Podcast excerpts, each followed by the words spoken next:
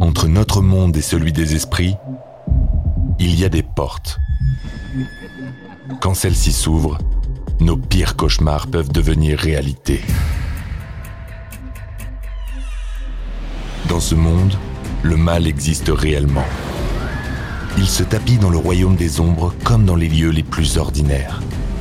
Voici l'histoire vraie de victimes de l'inimaginable. Quand Morgan Knudsen s'installe dans un appartement avec un collègue de travail, elle croit qu'il s'agit pour elle d'un nouveau départ. Mais le fantôme d'un enfant menace la paix de son nouveau foyer. Morgan tentera l'impossible pour empêcher un esprit maléfique de détruire un ami qui lui est cher.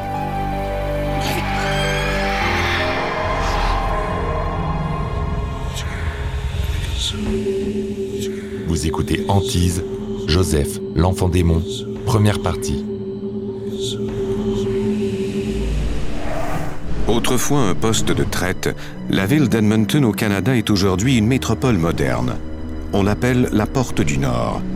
Mais au cœur de cette ville dynamique existent d'autres portes qui mènent à un monde maléfique. Février 2003. Morgan Knudsen est âgée de 20 ans. Cette musicienne rêve de composer un jour ses propres pièces. Jusqu'ici, elle n'a jamais eu de foyer bien à elle. Je vivais d'un endroit à un autre, d'une maison à l'autre. Morgan. C'était difficile de ne pas avoir d'endroit bien à moi. Six mois plus tôt, ses parents ont divorcé et quitté l'Alberta. Morgan, elle, a choisi de rester et de se trouver un appartement. Je n'avais nulle part où aller. Je n'avais pas vraiment de lien étroit avec ma parenté. Je devais donc me fier à mes amis. Récemment, Morgan a trouvé un emploi dans une entreprise qui offre un service d'assistance en informatique. Son salaire ne lui permet toutefois pas de s'offrir un chez-soi bien à elle.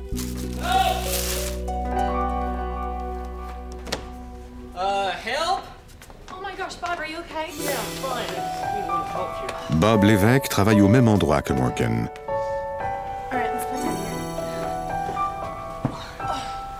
That was easy. Uh, move it a little to the right. C'était quelqu'un d'extraverti, de très aimable. On s'est tout de suite bien entendu. Are you kidding me? Sorry, you know what? It's perfect. That's good. All right. Majesty. Il avait eu des problèmes avec un colocataire lui aussi. So we thought On s'est dit qu'on pourrait chercher un endroit où vivre ensemble. Place together. Il trouve bientôt l'appartement rêvé tout en haut d'un immeuble de quatre étages sans ascenseur. On était deux personnes sentimentales. On a donc placé sur les étagères tous les objets qu'on aimait particulièrement, ce qui a rendu l'endroit très spécial. Bob traversait une période difficile. Il s'était séparé de sa femme et n'avait pas vu ses enfants depuis plusieurs mois. Cette situation lui était très pénible à vivre. C'était bien d'avoir ainsi des objets qui représentaient une émotion ou un sentiment que je n'avais pas ressenti depuis des mois. Bob was really Bob était le colocataire idéal. Je n'aurais pas pu trouver quelqu'un de plus facile à vivre. to stay with.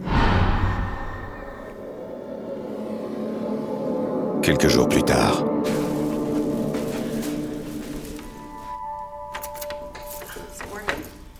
No. Well, here, try it with your key. All right. It was almost like C'était comme si quelqu'un contrôlait la serrure de l'autre côté de la porte et nous empêchait de la déverrouiller.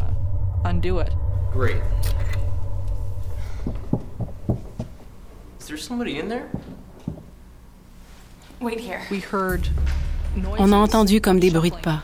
and footsteps. On se demandait s'il y avait un voleur. Il n'y avait personne à l'intérieur. Rien du tout. nothing.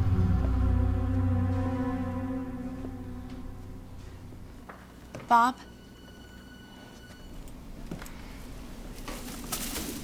Hey. Got the key to. What? You just startled me, that's all. Oh. I guess the noise we were hearing was coming from the apartment next door. But the apartment next to us is empty.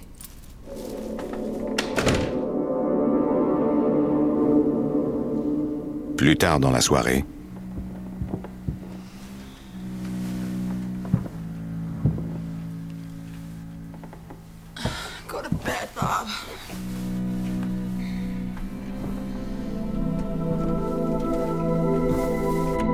Le bruit ne cesse pas. Morgan se lève pour en avoir le cœur net.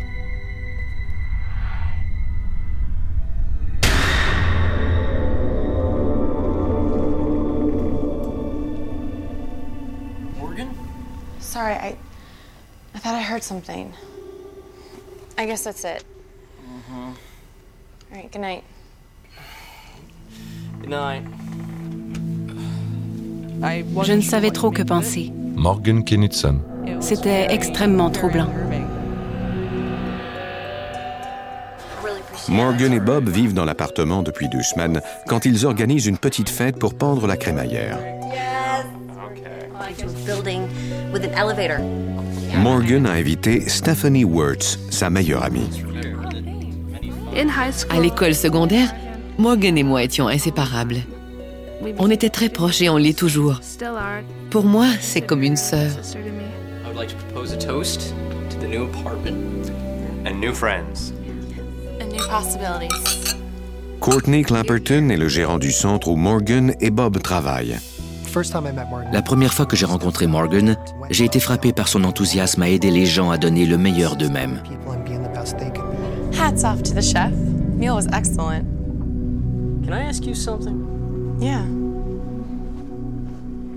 Were you serious about hearing footsteps at night? Because I wasn't lying, it's not me. Well, Bob avoue que la nuit dernière, il a vu le fantôme d'un enfant. J'avais peur que son subconscient n'ait fabriqué quelque chose comme un ami imaginaire Morgan Knudsen. something to pour combler son besoin de voir ses enfants. need to be with his children. according to wicked belief, lighting this candle will bring a special sense of peace and harmony to the home. Les adeptes de la religion Wicca croient que les objets sacrés confèrent de la puissance à leurs prières. It'll unify us. You, me, Joseph. What if Et qu'est-ce qui arriverait si ce garçon était un esprit? spirit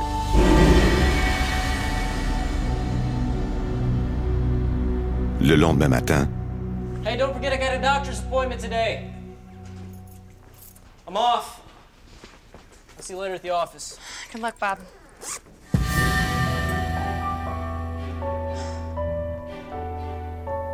Les clés n'étaient pas sur le crochet.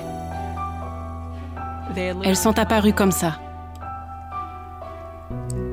J'ai toujours été du genre sceptique, mais je ne pouvais pas expliquer ce qui venait d'arriver. what just happened. Hello? What are you doing later? I need to talk. Weird. Yeah, I feel weird. I don't want to get into this over the phone, but. But Bob thinks there's a ghost in our apartment. A ghost? Yeah. Or, or a spirit of some kind. Je me sentais soulagée de pouvoir me confier à quelqu'un qui me croyait. Stéphanie montre à Morgan un documentaire sur Lorraine Warren et le monde des esprits. Do you think this Lorraine Warren has a website? Maybe, yeah. On était fascinés par les cas dont s'était Lorraine occupée Lorraine Warren et par ses méthodes d'enquête. Morgan Knudsen. Les affaires sur lesquelles elle avait travaillé étaient complexes et ardues, et pourtant, elle en était venue à bout. On croyait que ça serait une bonne idée de lui demander conseil. Je voulais montrer à Bob que j'étais son ami, but he almost mais il était obsédé par l'idée de parler avec ce garçon.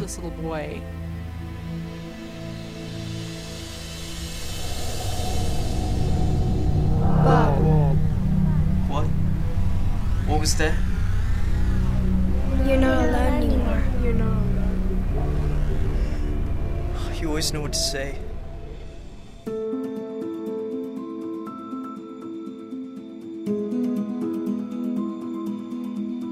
Vous venez d'écouter Antise.